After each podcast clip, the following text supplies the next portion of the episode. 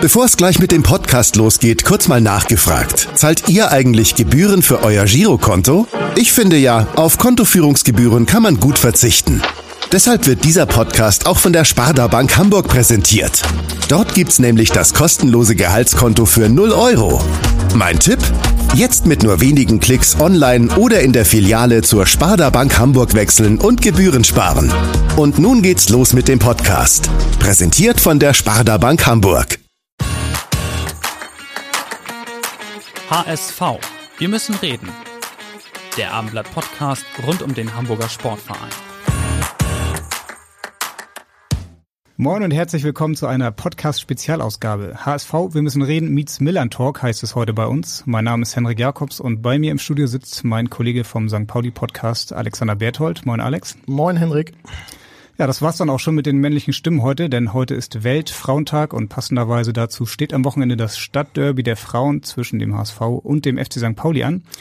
Und dazu haben wir uns zwei Gesprächspartnerinnen eingeladen. Wir fangen mit der Heimmannschaft an und dazu begrüßen wir die Kapitänin des HSV, Sarah Stöckmann. Moin Sarah. Ja, moin. Ja, moin auch von meiner Seite. Und am Sonnabend gastiert der FC St. Pauli beim HSV und Heute zu Gast vom FC St. Pauli ist Julia Hechtenberg, die Top-Stürmerin des FC St. Pauli. Moin Julia. Hi, danke für die Einladung. Ich habe es gerade gesagt, ihr gastiert beim HSV. Die sind bisher ungeschlagen, haben unfassbare vier Gegentore erst kassiert. Äh, sagst du Challenge accepted oder schon großen Respekt vor der Aufgabe? Respekt ist immer dabei. Das ist der, der faire Respekt, glaube ich, auch zwischen den Vereinen. Aber ähm, ja, Challenge accepted, würde gern treffen, klar. Sarah, was meinst du? Hat St. Pauli im Stadtderby in Norderstedt eine Chance? Noch habt ihr ja gar kein Spiel verloren in dieser Saison. Ich glaube noch nicht mal einen Unentschieden, oder? Das ist richtig. Bis jetzt sind wir in der Regionalligasaison ungeschlagen und wollen das selbstverständlich auch am Sonntag bleiben und äh, im Stadtderby gegen St. Pauli dann natürlich sowieso. Mhm. Ihr spielt ja am Donnerstagabend noch in Delmhorst auswärts, also schöne Reise noch, drei Tage vorher.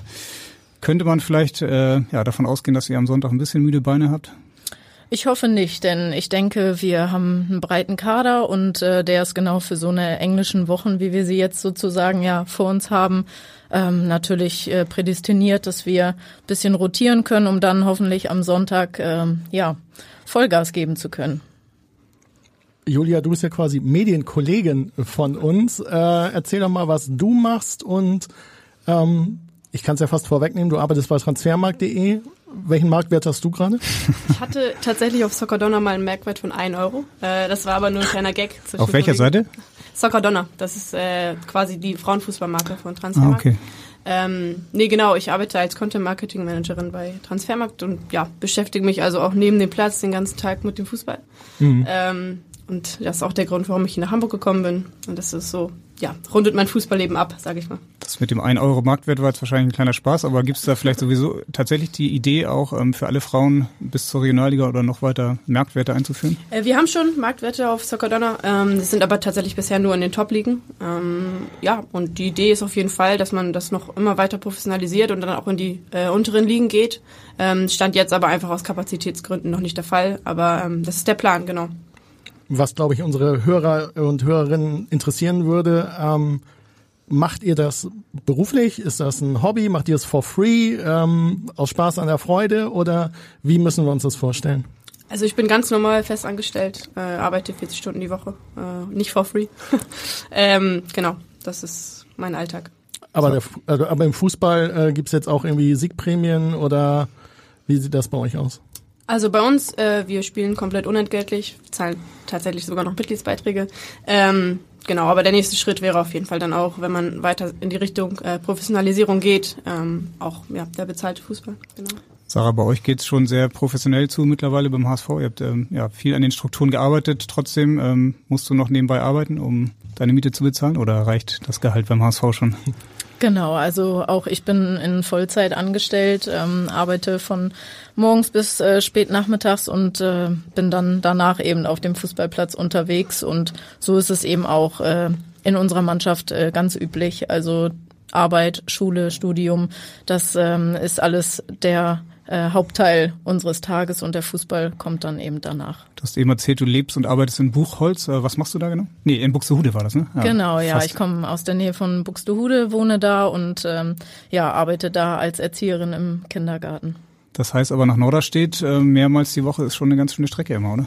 Genau, also ähm, ja, wer die A7 kennt, äh, weiß, dass sie immer mal ein paar Überraschungen für einen bereithält. Ähm, und die Strecke nehme ich aber trotzdem natürlich sehr gerne auf mich, äh, habe mich natürlich bewusst dafür entschieden und ähm, fahre daher die Strecke jeden Tag, aber trotzdem sehr gerne. Wie ist denn das beim HSV? Kriegt ihr schon Gehälter ähm, in der Mannschaft oder vielleicht nur einige? Ähm, gibt es Prämien? Vielleicht kannst du da ein bisschen was aus dem Nähkästchen erzählen. Genau, also die Strukturen beim HSV haben sich ähm, natürlich schon äh, doch weit professionalisiert ähm, es gibt äh, Spielerinnen, die durch kleine Verträge dann eben auch äh, an den Verein gebunden sind. Aber das äh, ist natürlich in keinster Weise irgendwie mit dem, mit dem Herrenfußball vergleichbar. Das sind äh, einfach alles Insbesondere geht es da eben um die um die Versicherung für die Spielerinnen und ähm, da ist eben nicht die Rede davon, dass jemand äh, da hauptamtlich angestellt ist von uns. Und wenn ihr dann am Wochenende gegen St. Pauli gewinnt, gibt's dann Taschengeld oder ich hoffe, danach gibt's vielleicht ein kühles Getränk und wir freuen uns zusammen. Ja.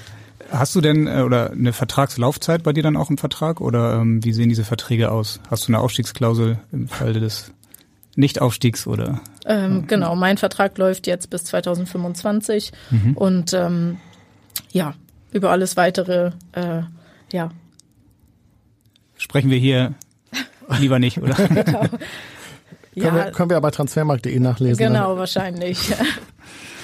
Ähm, was mir dann noch einfällt, gibt es auch schon Spielerberater oder Beraterinnen, die dann äh, vielleicht in der Regionalliga auch schon auf euch zukommen? Ähm, gibt es Spielerinnen, die eigene Berater haben?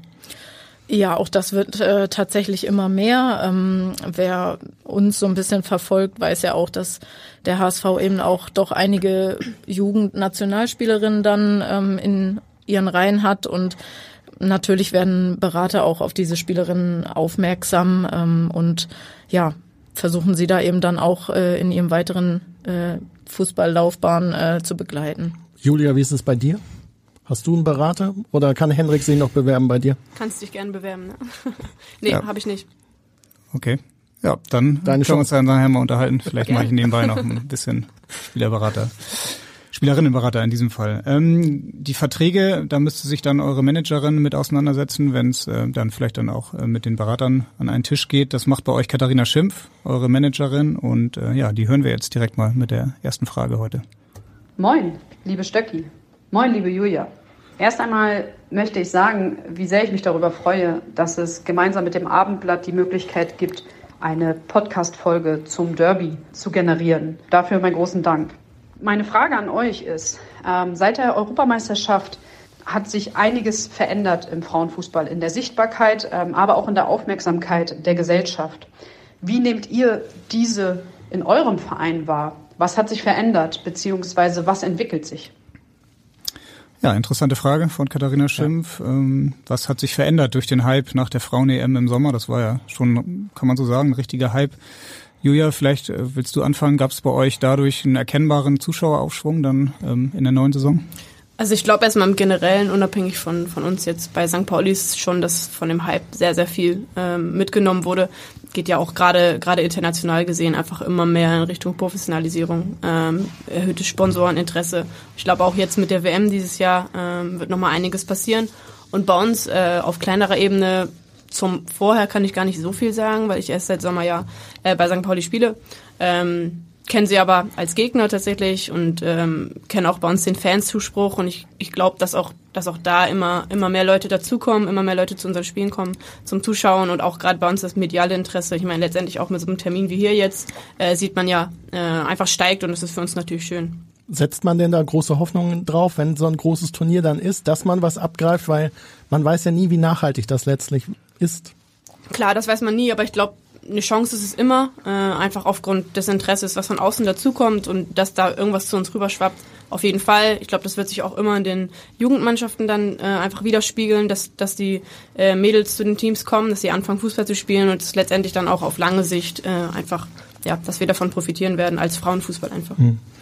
Sarah, im vergangenen Sommer gab es ja beim HSV schon einen richtigen Hype, als dann die großen Aufstiegsspiele anstanden, auch vorher schon das Pokalfinale, da kamen, glaube ich, mehr als 1000 Zuschauer ähm, zu euch, hat eine richtig Stimmung gemacht. Die, die Ultras haben da auch aufgerufen, die aktive Fanszene ähm, ja, der HSV-Profis.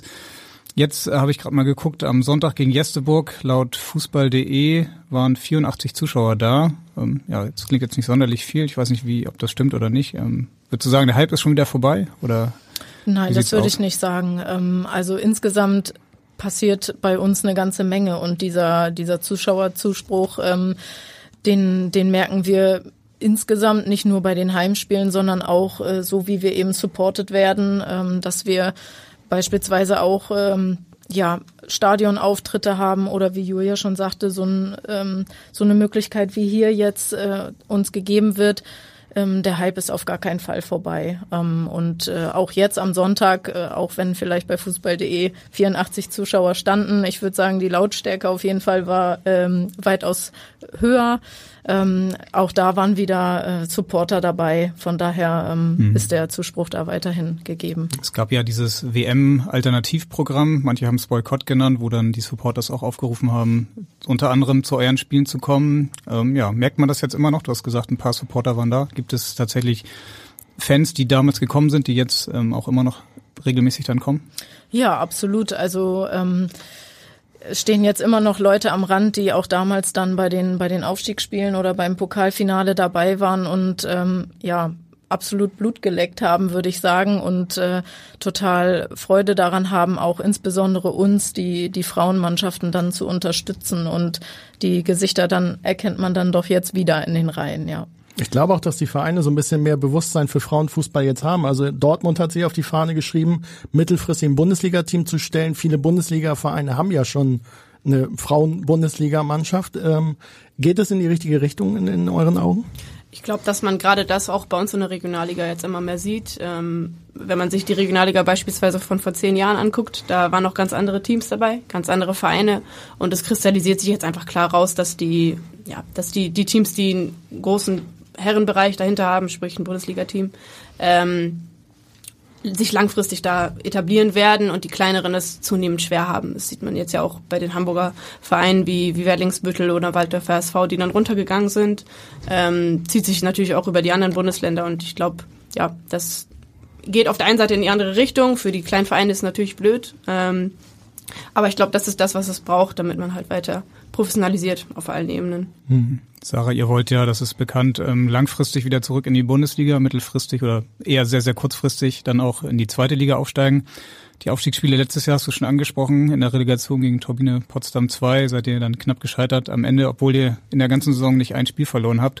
Auch jetzt sieht's wieder so aus, ihr habt jedes Spiel bisher gewonnen und trotzdem müsst ihr erstmal dann in die Relegation, das wäre aktuell der Meister der Staffel Nordost, äh, Viktoria Berlin. Ist das nicht irgendwie unfair? Ja, also ich denke schon, dass man da ähm, die ganzen Strukturen schon ein bisschen in Frage stellen kann, denn aus meiner Sicht sollte ein Meister immer aufsteigen und das ist ganz egal, ob es jetzt unsere Regionalliga betrifft oder beispielsweise die Oberliga Hamburg ist ja ähm, genau der gleiche Fall, der sich da mit den anderen Oberligen dann noch streiten muss um den Aufstieg. Ähm, ja, muss überdacht werden, denke ich. Ähm, und natürlich ist es dann am Ende umso enttäuschender, wenn man eben so eine doch eigentlich überragende Saison spielt und dann hat man leider einen rabenschwarzen Tag, an dem nichts zusammenpasst und damit ist dann das große Saisonziel dann leider dahin, ja. Hm. Der DFB will ja auch die Regionalligen verkleinern, was ja irgendwie absurd ist. Ähm, habt ihr dafür Verständnis? Hast du dafür Verständnis, Julia? Schwierig der, der, der richtige Schritt war ja, was die Zweitliga angeht, schon vor ein paar Jahren, dass man gesagt hat, man, man macht sie wieder eingleisig. Das war, finde ich, der richtige Schritt. Ähm, was jetzt die Regionalligen angeht, dass man sie wieder verkleinern will, weiß ich nicht. Irgendwas werden sie sich dabei denken. Für uns ist, glaube ich, erstmal schwierig. Hm. Beim DFB muss vielleicht auch insgesamt dann noch das Bewusstsein einfach viel, viel stärker noch werden für den Frauenfußball, obwohl es ja ähm, dann ja auch zum Beispiel mit Horst Rubesch eine ganz starke Persönlichkeit gab, auch als Frauenbundestrainer, ähm, der das Thema mit Sicherheit dann auch groß gemacht hat. Ähm, ja, wie seht ihr da so das Thema Frauenfußball beim DFB? Ist da noch ähm, Verbesserungspotenzial? Sarah?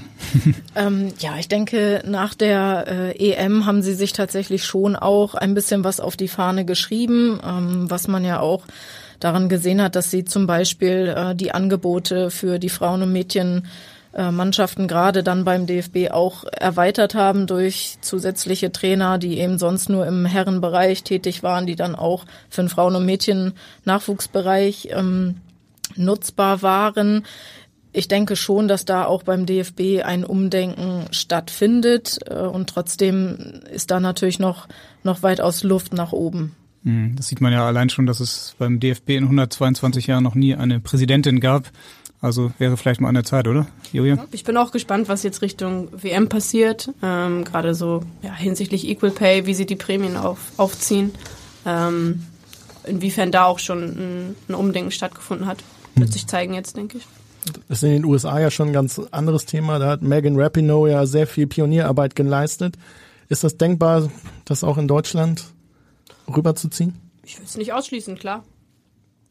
Wie steht ihr denn grundsätzlich dann zu dem Thema Equal Pay? Also natürlich ist es klar, dass äh, Geld dann auch fließen kann, nur wenn man entsprechende Sponsoren dann auch hat oder entsprechende TV-Verträge. Ähm, würdest du trotzdem sagen, Sarah, dass ähm, gerade wenn es um Prämien bei großen Turnieren geht, dass man ähm, da eine Gleichberechtigung, eine gleichberechtigte Zahlungslösung finden muss? Ja, also ich denke, ähm, Martina Voss-Tecklenburg äh, wurde ja, glaube ich, mal Ähnliches gefragt und äh, hat da eigentlich ganz passend drauf geantwortet, dass das Ganze halt angenähert werden muss. Ne? Also dass ähm, die Herren vielleicht dann ein bisschen weniger bekommen und die Frauen dafür ein bisschen mehr. Ähm, ich denke, dass das bei den Nationalteams schon möglich sein sollte, dass es da ein Equal Pay dann eben auch gibt für große Turniere. Ich denke, in äh, den Bundesligen oder auch in den unteren Ligen geht es dann eher tatsächlich um das Equal Play, dass also die Rahmenbedingungen einfach geschaffen werden, um den Fußball eben professioneller aufziehen zu können. Es gibt ja auch Ligen, die dann so Eventspiele machen, jetzt Barcelona gegen Real Madrid im Camp Nou, also HSV gegen St. Pauli am Millantor oder im Volkspark. Äh, was, was wird das mit euch machen? Einiges. Wäre cool, klar. Ähm, das ist auch, ich werde es immer, immer häufiger auch gefragt oder wir als Team bekommen auch immer wieder die Anfrage, so, hey, wann spielt ihr denn mal im Millantor? Ähm, wir sind da auch in Gesprächen. Ähm, die, die Nachfrage ist da. Ich meine, wir haben jetzt schon an der Feldarena jeden, jeden Sonntag von mindestens 150 bis dann beim Derby auch mal 500 Zuschauer stehen. Wir haben da immer so ein paar positiv Bekloppte. Wir haben zwei eigene Fanclubs, ähm, die uns da jedes Wochenende supporten. Die fahren mit uns nach Meppen, stehen da morgens schon, äh, bevor wir da sind, am Platz. Ähm, und ich glaube, dass gerade bei St. Pauli das ein großes Thema ist, ähm, einfach vom, vom Fan-Commitment auch. Ähm, letztendlich ist es auch immer eine finanzielle Frage, so ein Spiel äh, ins Stadion zu verlegen. Und das bedarf auch vernünftiger Planung. Das heißt, man kann nicht von heute auf morgen entscheiden, okay, wir spielen jetzt das nächste Spiel im Stadion.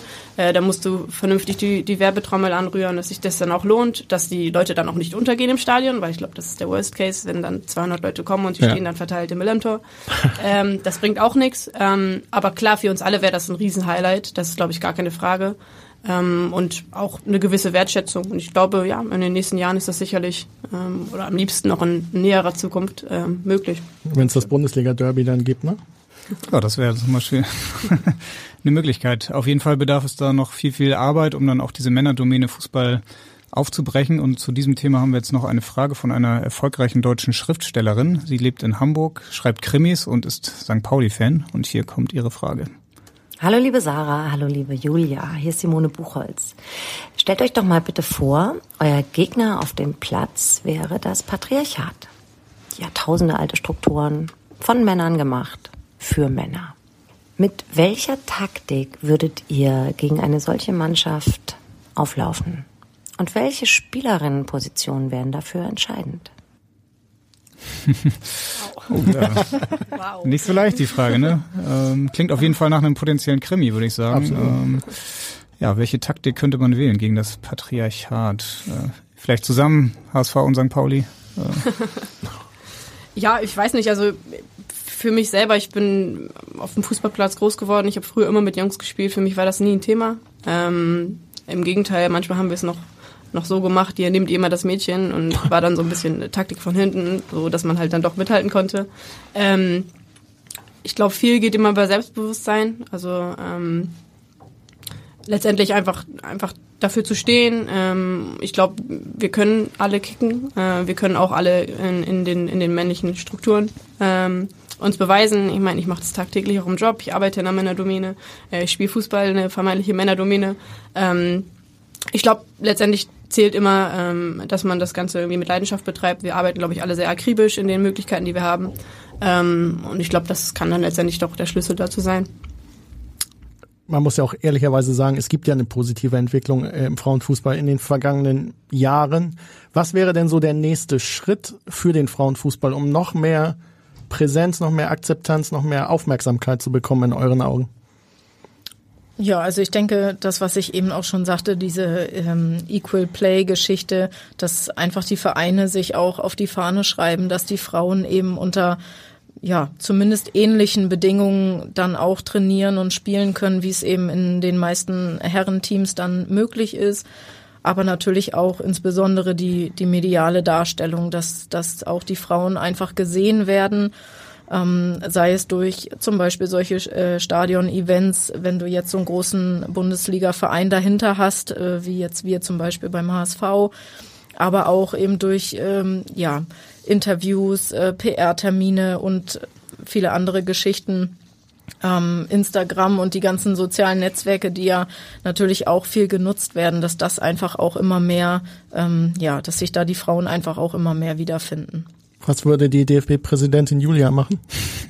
Ja, ich glaube, wenn man, also ich stimme, stimme Sarah dazu und das, was dann auf, auf finanzieller Ebene ist, ist letztendlich auch einfach Voraussetzung dafür, dass man die Strukturen so weit schafft, dass die Spielerinnen eben auf ihr sportliches Maximum kommen können, dadurch, dass sie eben vielleicht nicht mehr nebenbei 40 Stunden arbeiten müssen. Ähm, weil letztendlich ist das auch ein Hamsterrad, du kannst einfach sportlich nicht das Maximum rausholen, wenn du komplett eingebunden bist auf anderer Stelle. So. Und das liegt dann letztendlich, finde ich, auch an den Vereinen, irgendwelche Strukturen zu schaffen, ähm, dass den Spielerinnen das einfach ermöglicht wird, Hochleistungssport zu treiben und auch den Fokus darauf zu legen. So, weil das wären in meiner Meinung, mein, in meinen Augen die nächsten Steps dann halt, wenn du weiter professionalisieren willst. Wie oft trainiert ihr? Wir trainieren aktuell dreimal die Woche. Sarah, ich glaube bei euch ein bisschen mehr, oder? Genau, also das Mannschaftstraining findet viermal die Woche statt und dazu haben wir natürlich das Glück, dass wir eben noch die Möglichkeit von, von Athletiktraining, Individualtraining, ähm, ja, Physiotherapie, ähm, solche Geschichten eben noch darüber hinaus dann nutzen können, sollen, müssen, dürfen. Weißt du aus dem Kopf, wie viele Sponsoren ihr habt? Also natürlich der, der Hauptsponsor Hanse Merkur, ähm, ja, sowohl beim HSV, bei den Profis der Männer als auch bei den Frauen. Ähm, Gibt es noch andere?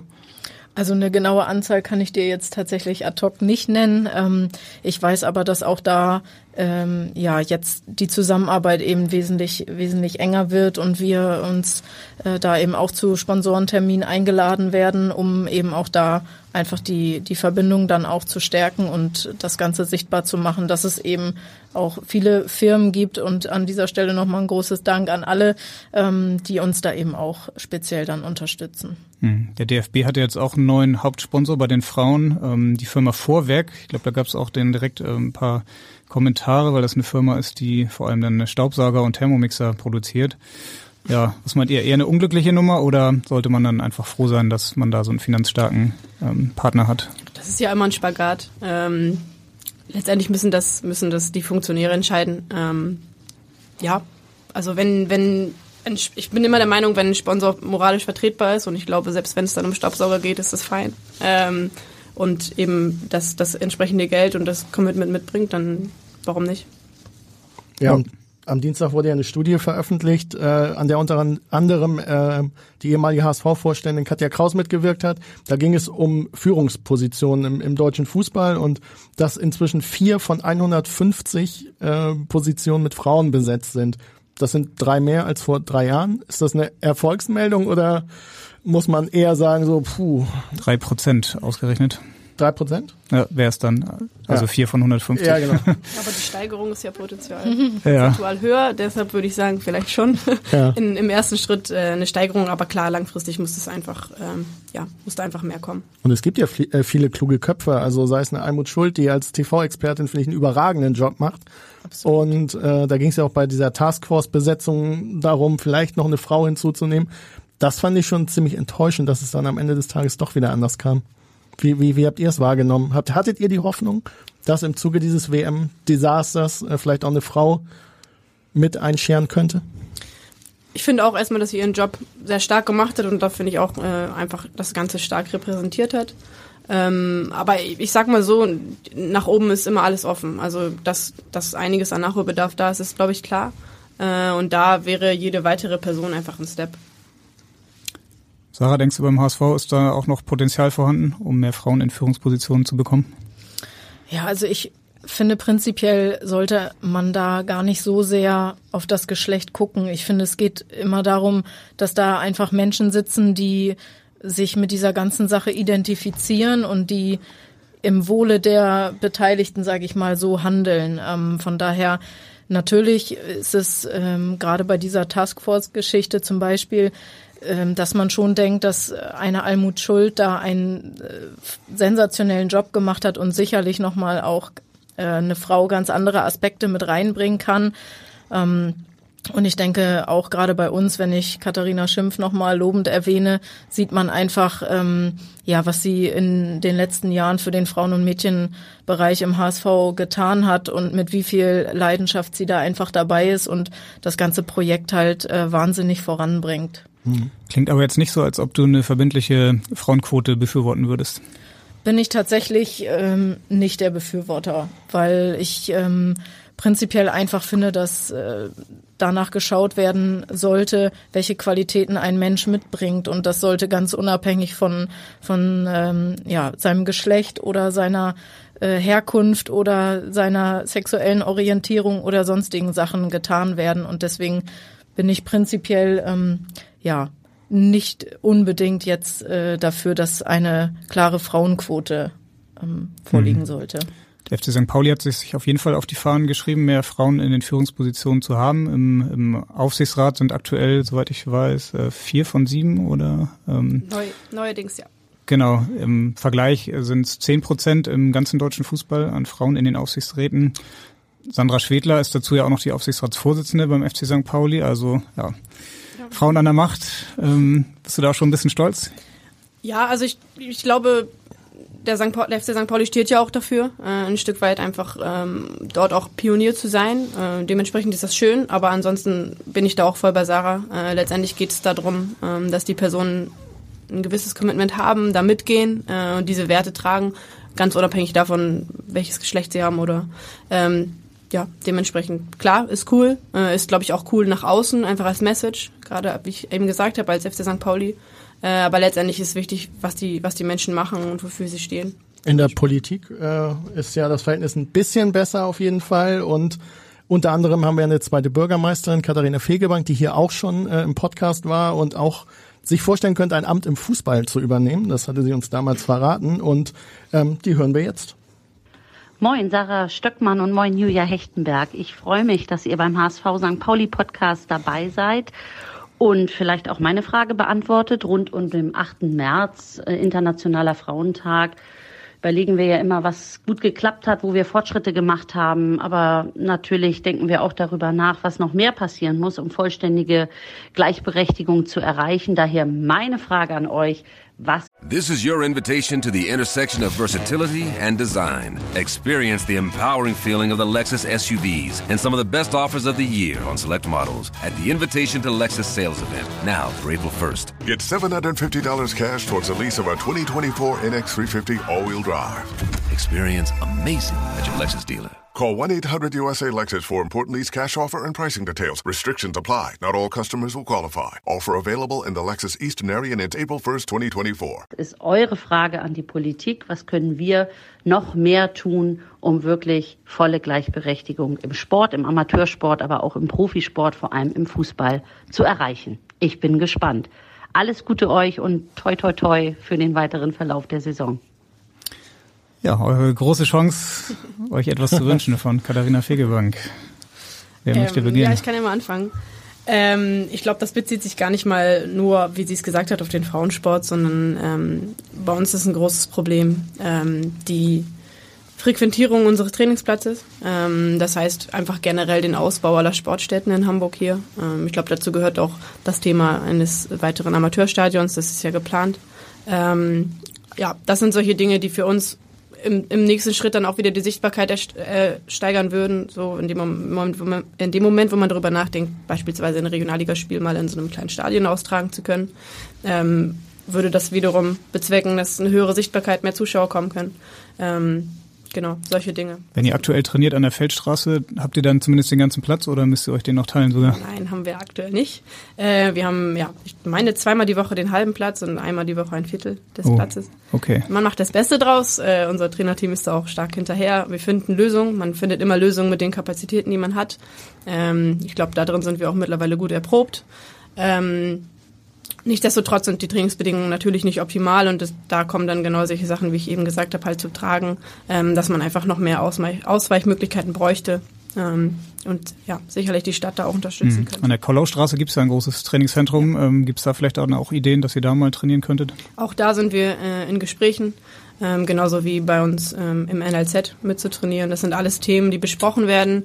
Äh, man muss aber auch da bedenken, dass wir als Mädchen- und Frauenfußballabteilung einfach noch ausgelagert sind.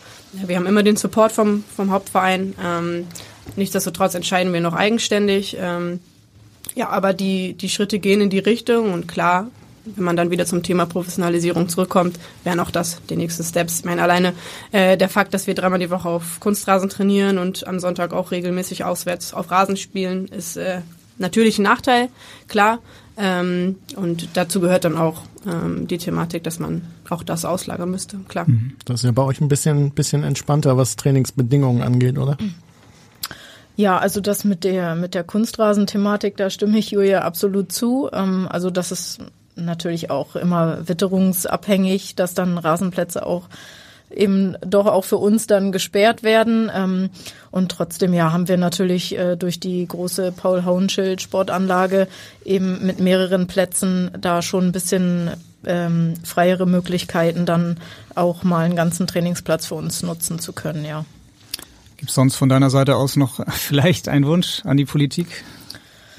Ähm, ich würde Julia da total unterstützen, äh, wenn ich äh, so den, den ganzen Hamburger Bereich sehe, ähm, wie viele Sportlerinnen und Sportler es da gibt, auch gerade im Amateurbereich, glaube ich, ist es ganz, ganz wichtig, dass dass den Jungs und Mädchen auch vor allem einfach immer die Möglichkeit da äh, gegeben wird, auf ähm, vernünftigen Trainingsplätzen dann äh, trainieren und spielen zu können, ähm, vernünftige Umkleidemöglichkeiten zu haben. Ich glaube, ähm, da kann man insbesondere im Amateursport einfach immer weiter äh, weiter unterstützen, ja.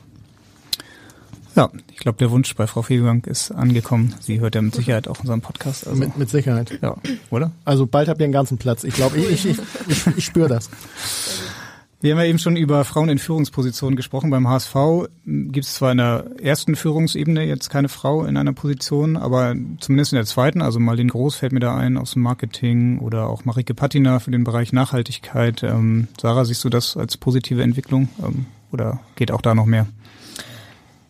Ich denke, es geht immer mehr und trotzdem ist es äh, absolut richtig, dass es in den verschiedensten Bereichen, finde ich, auch dann einfach mal ähm, ja weibliche Unterstützung gibt. Ähm, durch, durch andere Ideen, ähm, durch einen ganz anderen Blickwinkel. Und äh, ich denke, das sollte immer mehr werden und, und wird es in Zukunft sicherlich auch. Es gab ja auch dann letzte Woche eine Aktion, wo ihr dann gemeinsam mit den Männern im Volkspark Müll gesammelt habt. Also auch das ist wahrscheinlich, das sind so Momente, die man dann nutzen kann, um dann auch gemeinsam Zeichen zu setzen und da sich auch als einen Verein zu präsentieren, oder? Ja, absolut. Und das sind genau diese ähm, Möglichkeiten auch, von denen ich vorhin sprach, dass es da einfach dann natürlich solche Aktionen auch medial unterstützt werden und äh, eben nach außen hin auch gezeigt wird, dass wir ein Verein sind und ähm, dass äh, der HSV eben die Frauen- und Mädchenabteilung da als äh, sein eigenes eben auch hat und wir eben komplett dazugehören. Und ähm, solche Erlebnisse sind natürlich ähm, ja ein tolles Event für, für alle dann. Gibt es bei euch eine Berührung zwischen Männern und, und Frauenmannschaft?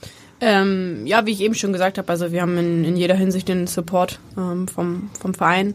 Ähm, die, die Herren kommen hin und wieder bei uns zugucken. Äh, da sind alle dann ganz aufgeregt.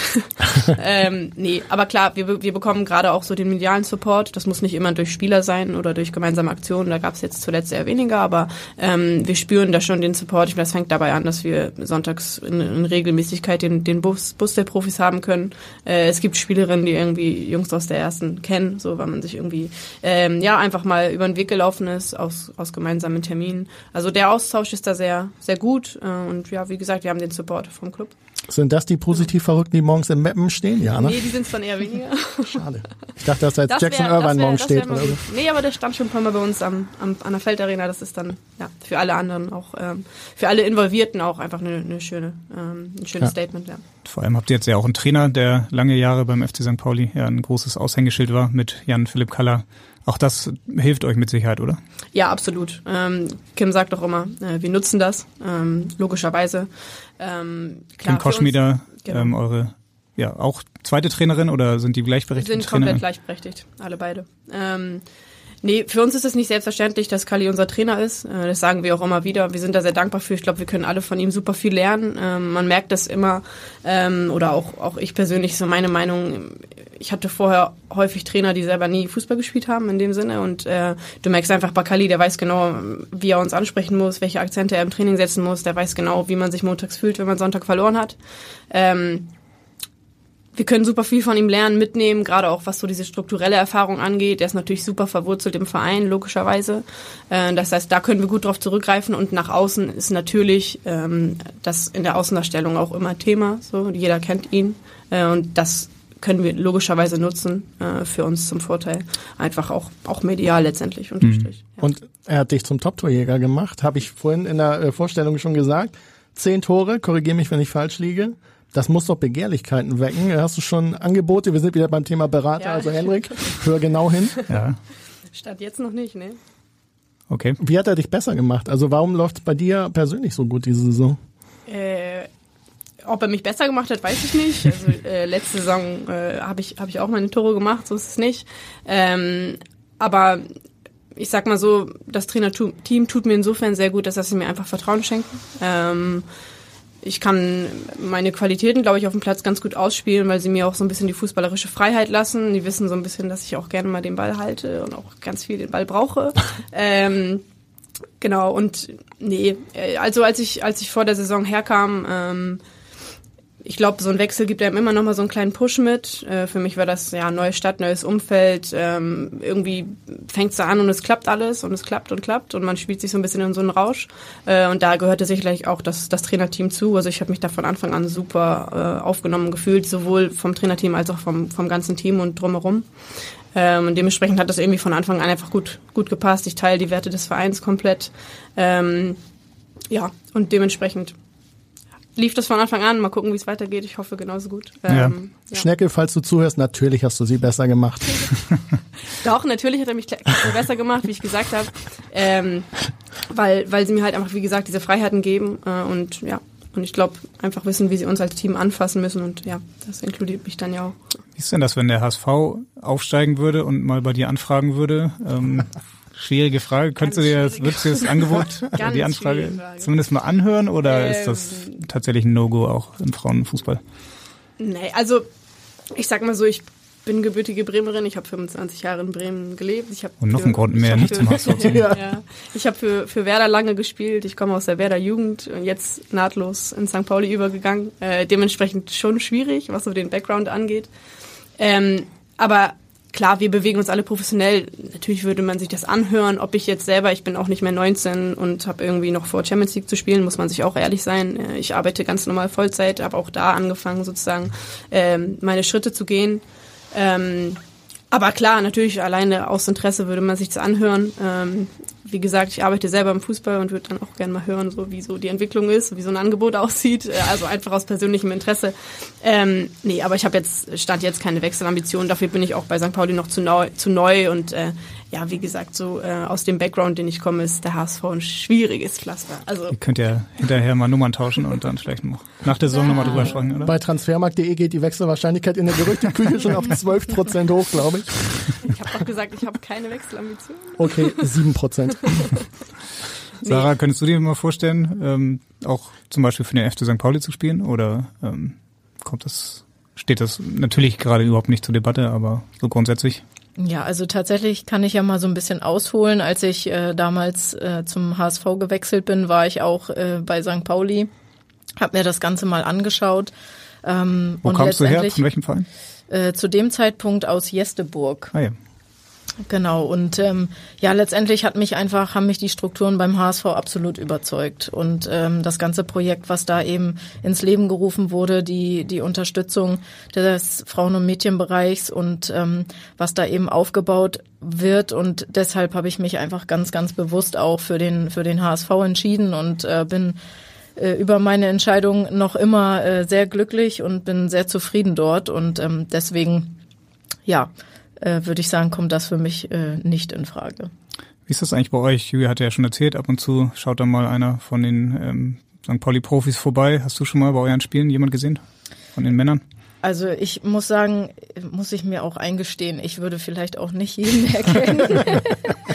ähm, ich, äh, ich weiß es tatsächlich nicht. Also in der Kabine habe ich schon mal irgendwie sowas munkeln hören. Ähm, aber äh, ich könnte jetzt nicht äh, bestätigen, ob da wirklich schon mal jemand am Rand stand.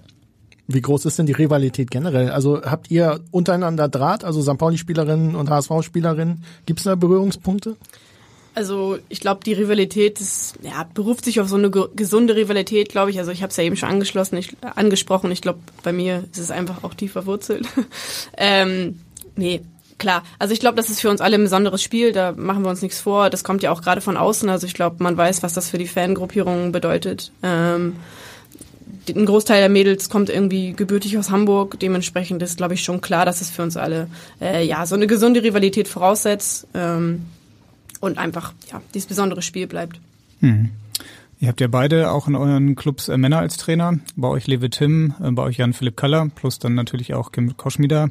Trotzdem, ihr seid jetzt auch ein bisschen rumgekommen, habt bei ein paar Vereinen gespielt. Ähm, gibt es noch zu wenige Trainerinnen auch im Frauenfußball? Oder wie ist da die Entwicklung? also ich hatte auch Trainerinnen in, in meiner Laufbahn, sowohl in Auswahlteams als auch später dann in, in den äh, Frauenmannschaften. Ähm, auch da ist, glaube ich, wie Sarah vorhin gesagt hat, nach oben immer alles offen. Ähm, aber ich habe jetzt selber aus persönlicher Erfahrung nicht erlebt, dass dort zu viele Männer oder zu viele Frauen in Anführungszeichen äh, als Trainer und Trainerinnen unterwegs sind. Es gibt ja auch dann zunehmend äh, Frauen, die auch dann mal bei den Männern trainieren. Könntet ihr euch vorstellen, auch mal Trainer, Trainerin zu werden, Sarah? Ich war es tatsächlich schon. schon? Ähm, also im Jugendbereich, aber tatsächlich äh, eine Jungsmannschaft lange trainiert und von daher ähm, ist das ab, absolut irgendwann äh, dann nach der aktiven Karriere, sage ich mal so, ähm, auf jeden Fall äh, eine Möglichkeit, ja. Was für eine Trainerin warst du? Typ Laptop-Trainerin oder Typ Schleiferin? Ähm, ich glaube, äh, dann eher Typ Laptop-Trainerin. Also ähm, ja, ich finde, Jungs und Mädels, Jugendliche müssen müssen auf dem Platz und spielen und einen Ball Ball am Fuß haben und das da muss ich sie nicht äh, die Berge hoch und runter schicken. Ähm, die äh, bewegen sich zumindest im gewissen Alter auch noch so ganz gut ähm, genug. Ähm, ja, aber ich glaube auch da ist es dann irgendwann die gesunde Mischung. Welche Rolle übernimmt Kim Koschmider bei euch im Trainerstab? Spielanalyse oder ähm, doch auch die Schleiferin? Wie gesagt, äh, Kim und Kali sind bei uns komplett äh, gleich auf und wir haben da immer, ja, wie gesagt, ähm, einen ne, ne sehr ausgeglichenen Trainingsbetrieb. Wir haben ja, ganz normale Spielanalysen. Ähm, man kann immer noch, noch tiefer gehen in so Videogeschichten und so weiter. Aber ähm, habe ja eben schon gesagt, dass Kadi selber, selber Spieler war und dementsprechend äh, kennen sie beide, oder Kim war auch ja selber Spielerin. Ähm, oder ist sogar immer noch aktiv bei uns Spielerin. Ähm, kennen sie da beide die Balance zwischen, äh, wann schicken sie uns laufen und wann, wann brauchen wir die spielerischen Elemente. Also ähm, in der Hinsicht alles top. Mhm. Und sie ist ja gleichzeitig auch die Lebensgefährtin von Jan-Philipp Kaller. Ich glaube, das kommt im Fußball auch nicht so häufig vor, dass man ein Trainerteam hat, äh, ja, wo die beiden Partner sind. Ähm, und auf jeden Fall hat Kim Koschmieder auch eine Frage an euch beide. Hallo ihr beiden. Äh, jetzt wird's äh, persönlich, denn mich würde mal interessieren, was ähm, eure persönlichen Highlights in eurer bisherigen Fußballlaufbahn ähm, für euch waren und äh, oder ob es das große Highlight als solches noch gar nicht äh, gab und ihr auf jeden Fall noch was auf eurer To-Do-Liste habt, ähm, was abgehakt werden muss und äh, was auf jeden Fall noch kommen muss. Das würde mich mal interessieren und ähm, ja, bin äh, hab schon richtig Bock aufs Derby. Ich freue mich.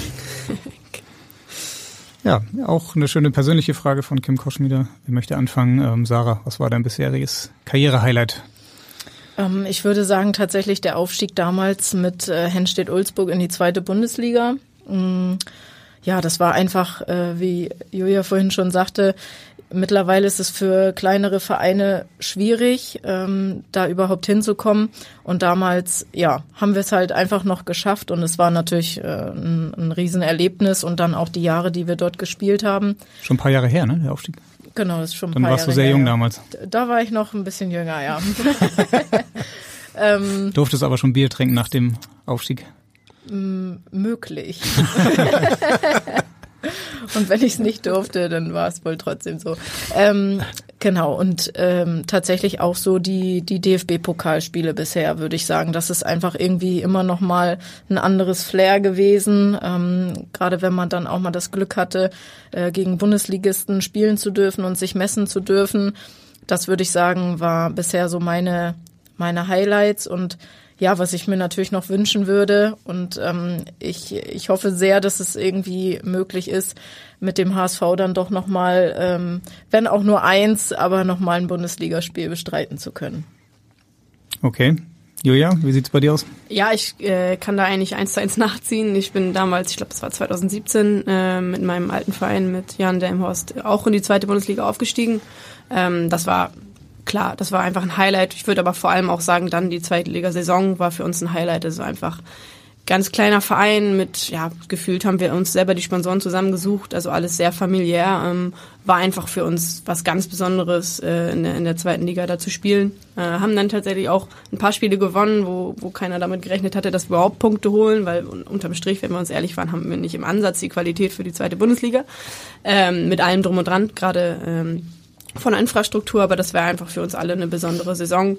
Ähm, wenn damals die Ligen nicht zusammengelegt worden wären, wären wir tatsächlich sogar drin geblieben. Ob wir das nochmal ein Jahr finanziell gepackt hätten, wäre dann mal eine andere Frage. Ähm, aber ja, das war ein großes Highlight und darüber hinaus haben wir zweimal, zweimal den Niedersachsen-Pokal gewonnen äh, mit dem Team. Ähm, das war auch immer, immer ein Highlight mit Finalspiel dann in Basinghausen im kleinen Stadion. Ähm, und weil Kim fragte nach Highlights, die vielleicht noch ausstehen, äh, das, das schließt sich da so ein bisschen an. Ich würde super gerne mit, äh, mit St. Pauli mal den Hamburger Pokal gewinnen. Wie groß ist Stichwort? Ähm, ihr seid ja beide im Halbfinale. Ich glaube, ihr spielt sogar gegen eure zweite Mannschaft ne, im Halbfinale. Und das heißt, ihr könntet im Finale aufeinandertreffen. Ähm, Sarah, du weißt auch im letzten Jahr, ich glaube vor mehr als 1000 Zuschauern, habt ihr das Pokalfinale gewonnen gegen ETV, ne? War das? Ja. Ja. Wäre das für euch tatsächlich nochmal so ein richtiges Karriere-Highlight? Dann nochmal das Derby auch im Pokalfinale? Ja. Ja, ich glaube, das wäre für, für alle irgendwie ein, ein Highlight. Ich glaube, für, für ganz Hamburg irgendwie, also sowohl für die Spielerin als auch dann für die, für die Zuschauer. Ähm, ja, da könnte man dann jetzt schon mal vielleicht überlegen, ob man das äh, Im noch anderen ein Stadion Ja, macht, also ich Ja. glaube einfach, ähm, der Hamburg-Pokal wurde schon immer ähm, von vielen Zuschauern unterstützt, ganz gleich, wer da gespielt hat. Und äh, wenn das natürlich dann noch ein äh, Hamburger Stadtderby wäre, dann glaube ich, äh, brennt die Hütte. Die Frage, in welchem Stadion, ne? Millantor wäre dann natürlich ein bisschen äh, vielleicht einseitig besetzt. Das stimmt. Ja, habt ihr noch eine andere Idee, in welchem Stadion? Volkspark? das wäre dann noch eine Option, ja. Ja, würdest du gerne spielen mit St. Pauli? Lieber im Millantor, natürlich. Klar, aber Ja. du hast jetzt nach Stadien Mhm. gefragt und da wäre dann ja das nächstgrößere der Volkspark. Ja. Nee, klar, es gibt natürlich noch die kleinen Stadien. Ähm, ich glaube, das macht auch immer viel aus, wenn man dann gerade die gefüllt bekommt. Ähm, einfach was die Kulisse angeht. Ich glaube, das wäre schon, ja, wäre schon stark. Wie groß ist denn der Sprung eigentlich zwischen zweiter und äh, dritter Liga? Ihr habt beide Aufstiege mitgemacht. Ist das wirklich eine komplett neue Welt? Ist das oder ist das machbar als Aufsteiger dann da auch mitzuschwimmen? Also mittlerweile glaube ich, ist es schon eine komplett neue Welt, ähm, einfach weil äh, die Strukturen sich ja komplett dann auch professionalisiert haben. In der zweiten Liga spielen ganz viele Zweitvertretungen der Bundesligisten und dort sind natürlich die Strukturen schon wesentlich professioneller und ich glaube schon, das sagte Julia ja vorhin auch, es wird sich eben dahin auch entwickeln, dass äh, es eben nur noch Vereine größtenteils in die zweite Liga dann schaffen, die eben auch gewisse Strukturen einfach einfach vorweisen können. Und ähm, ja, von daher würde ich sagen, wenn man diese Strukturen schon hat in seinem Verein, dann ist es absolut auch machbar. Wenn nicht, dann dann ist es schon schon eine ganz andere Welt. Mhm. Katharina Schimpf, eure Managerin, war ja vor ein paar Monaten auch schon mal hier im Podcast, hat erzählt, dass ihr im Prinzip schon Strukturen habt oder aufgebaut habt, um dann auch den nächsten Schritt in die zweite Liga zu machen. Also ähm, ja, ich glaube, auch wenn man jetzt eure sportliche Leistung sieht, werdet ihr in der zweiten Liga schon ganz gut aufgehoben, oder?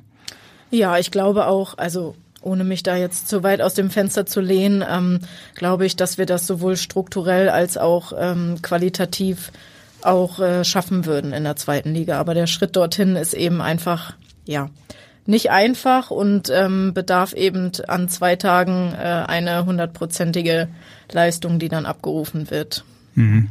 Die Profis eurer Clubs, die spielen ja beide, beide noch in der zweiten Liga. Ähm, ja, wollen auch beide vielleicht irgendwann mal wieder in der ersten Liga spielen. Wie sieht's eigentlich bei euch persönlich mit der Fußballleidenschaft, ähm, Interesse aus? Seid ihr auch dann Fan von eurem Verein oder ähm, ja, Kim, wie sieht's mit Werder Bremen aus vielleicht? Kim sag ich schon. Ich will ja sagen. ähm, nee, klar, also ich bin ein riesen Fußballfan. Ich habe es ja eben auch schon gesagt, ich bin halt auch im, im Fußball beruflich tätig. Äh, deshalb komme ich auch sowieso gar nicht drum herum. Ähm, ja, wie gesagt, ich komme aus Bremen, ich bin ein großer Werder-Fan schon immer gewesen. Ähm, man kommt allerdings, wenn man hier bei, bei St. Pauli anfängt, Fußball zu spielen, super schnell rein, beziehungsweise mit dem Verein geliebäugelt hat man als Bremerin sowieso. Ähm, ich meine, da besteht einfach eine Connection. Ähm, und ja, ich, ich schaue mir die Spiele der Profis an, ähm, war auch schon häufig jetzt im Stadion und man, man nimmt da einfach super schnell so eine Euphorie mit und irgendwie ähm, identifiziert man sich einfach auch, wie ich ja vorhin schon gesagt habe, sehr schnell mit dem eigenen Verein. Äh, und das hat bei mir wenige Monate gedauert. Also ähm, mein, mein, mein richtiges Fußballherz schlägt immer noch für, für Werder. Mhm. Ähm, aber ja, St. Pauli hat es mir auch angetan. Ja. Sarah, du sitzt hier schon mit Raute ähm, auf dem Pullover. Ja, also auch im Herzen. Bei mir ist es tatsächlich ähnlich wie äh, wie bei Julia. Also nicht, dass ich Bremen-Fan war, um Gottes Willen, aber um Gottes Willen. ähm, tatsächlich ähm, war ich vorher kann ich nicht von mir behaupten, dass ich HSV-Fan war, aber eben dieser dieser Schritt und dieser Wechsel auch voller Überzeugung hierher und ähm, was man hier jetzt eben so in den Jahren auch miterlebt und ähm, wie man da eben unterstützt wird und welche Möglichkeiten wir bekommen. Und äh, wir haben ja nun mal eben auch öfter mal Events, wo wir gemeinsam ins Stadion gehen oder, oder nur ein Teil von uns. Ähm, und das verbindet einen dann doch schon sehr mit der Raute. Also ähm, da ist äh, auf jeden Fall jetzt äh, eine Leidenschaft und ein Feuer für den Verein entfacht, ja. Ich meine, man, man trägt ja auch das Trikot und ich glaube, wir alle spielen irgendwie mit so einer Leidenschaft oder mit so einer Überzeugung, dass man dann auch irgendwie automatisch einfach äh, sich, sich mit, dem, mit dem Verein identifiziert. Hm. In fünf Wochen ist das große Stadtderby im Volksparkstadion. Seid ihr dabei? Sarah, du vielleicht schon? Äh, wir haben Training. Oh. das weißt du jetzt also schon, an dieser Freitag, Stelle vielleicht haben wir 18.30. dann kein Training, aber äh, nee, also äh, wir werden sicherlich irgendwie versuchen, ähm, das Ganze so zu legen, dass wir es zumindest dann äh, am Fernseh verfolgen können. Und am Ende könnte es ja vielleicht einen Doppelaufstieg geben. Ne? Ihr wollt in die zweite Liga und der HSV, die Herren wollen die zweite Liga schnellstmöglich verlassen. Könnte man ja auch gemeinsam zwei, drei Kaltgetränke dann im Mai trinken. Ja, das äh, würde ich hiermit gerne anmelden. Ja. Und Julia, euer Saisonziel, Klassenerhalt oder habt ihr den schon?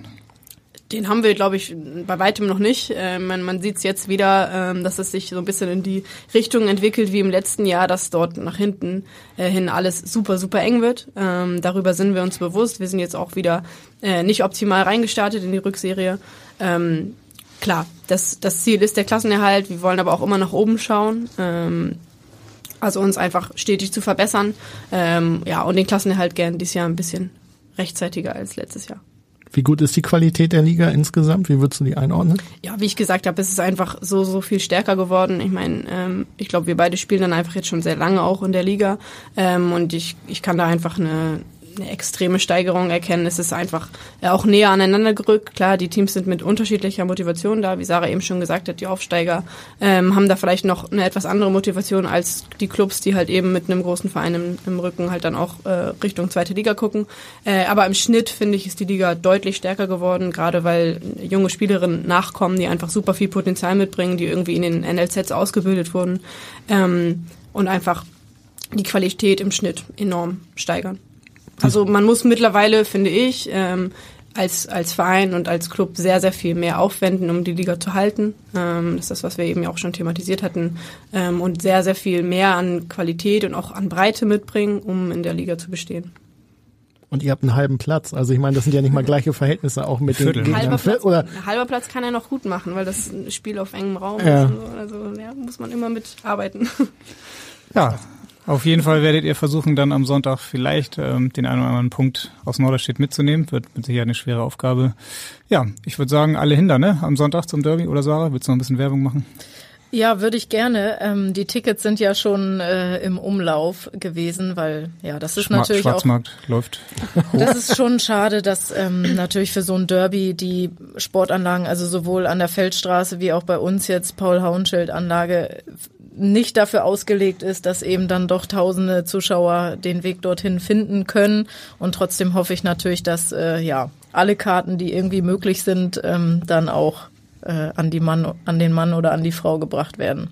Hast du auch schon Kartenanfragen bekommen, irgendwie so nach dem Motto, hey, kannst du nicht noch was machen als Spielerin? Oder? Ich glaube, es sind noch Tickets da, oder nicht? Also da kann ja jetzt noch ein, ein jeder und ein jede äh, auf den Link klicken, oder nicht? Das heißt, man braucht keine Connection zu dir, um noch zu diesem Spiel zu Du kommen. kannst mich gerne fragen, aber ich glaube, du bekommst auch als äh, jedermann noch ein Ticket. Geil. Läuft bei mir, würde ich sagen.